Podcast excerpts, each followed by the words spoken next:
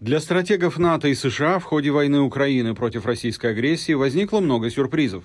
Например, у НАТО, Организации стран Североатлантического договора, поначалу не хватило технического потенциала для производства того количества оборудования и боеприпасов, в которых нуждалась армия Украины.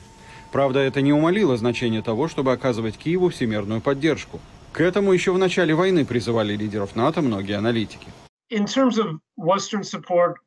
Что касается изначальных призывов поддержать Украину в войне с Россией, это один из тех прогнозов, который был правильным, потому что Запад осознал, что только сочетание санкций против России и серьезных западных инвестиций в военную мощь Украины сможет остановить российское наступление.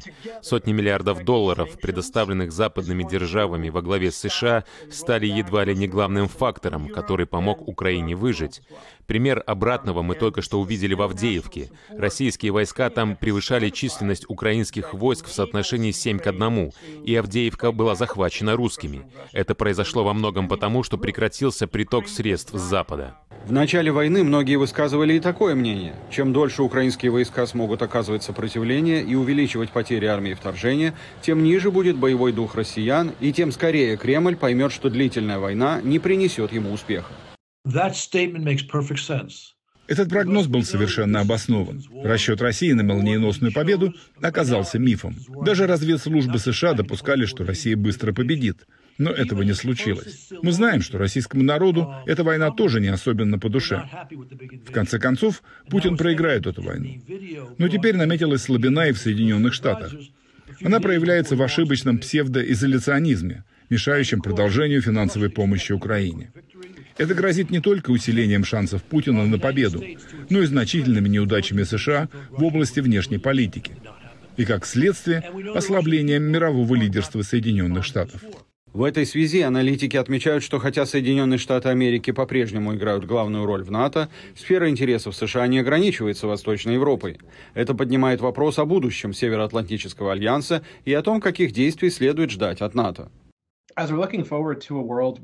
По мере того, как кризисная ситуация в Украине продолжается, нестабильность в Европе, так же, как и на Ближнем Востоке, растет. Встает вопрос, насколько оборонно-индустриальный потенциал США, а также политическая воля его руководства могут выдержать растущие высокие военные инвестиции в разные регионы планеты. И говоря о роли НАТО в трансатлантической безопасности, ведущим европейским странам следует открыть глаза на то, что у американской политической системы есть тревога по поводу их способности делить бремя растущих оборонных расходов. Я думаю, в долгосрочной перспективе укрепление европейскими странами собственной обороны будет намного более разумным расходованием финансов и ресурсов, учитывая, что внимание Соединенных Штатов может быть сконцентрировано на других регионах. Этим и другими факторами объясняется то, что многие эксперты ставят под сомнение единство стран НАТО и их способность эффективно реагировать на серьезные конфликты. Но война в Украине, возражают другие, как раз продемонстрировала способность НАТО сплотиться. Перед НАТО стоят следующие вызовы. Первое – это вопрос о сплоченности НАТО на фоне политических и информационных контрусилий России, направленных на то, чтобы внести раскол в ряды Альянса.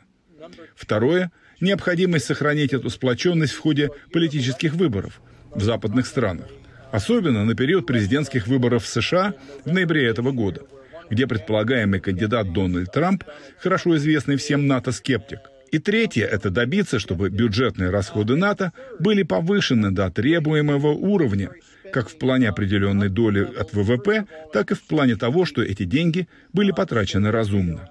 Таким образом, многие эксперты сходятся во мнении, что поражение России в войне с Украиной будет стратегически важно для Запада. А значит, для обеспечения победы Киева необходимо не только наращивать западную помощь Украине, но и повышать качественный уровень военных поставок.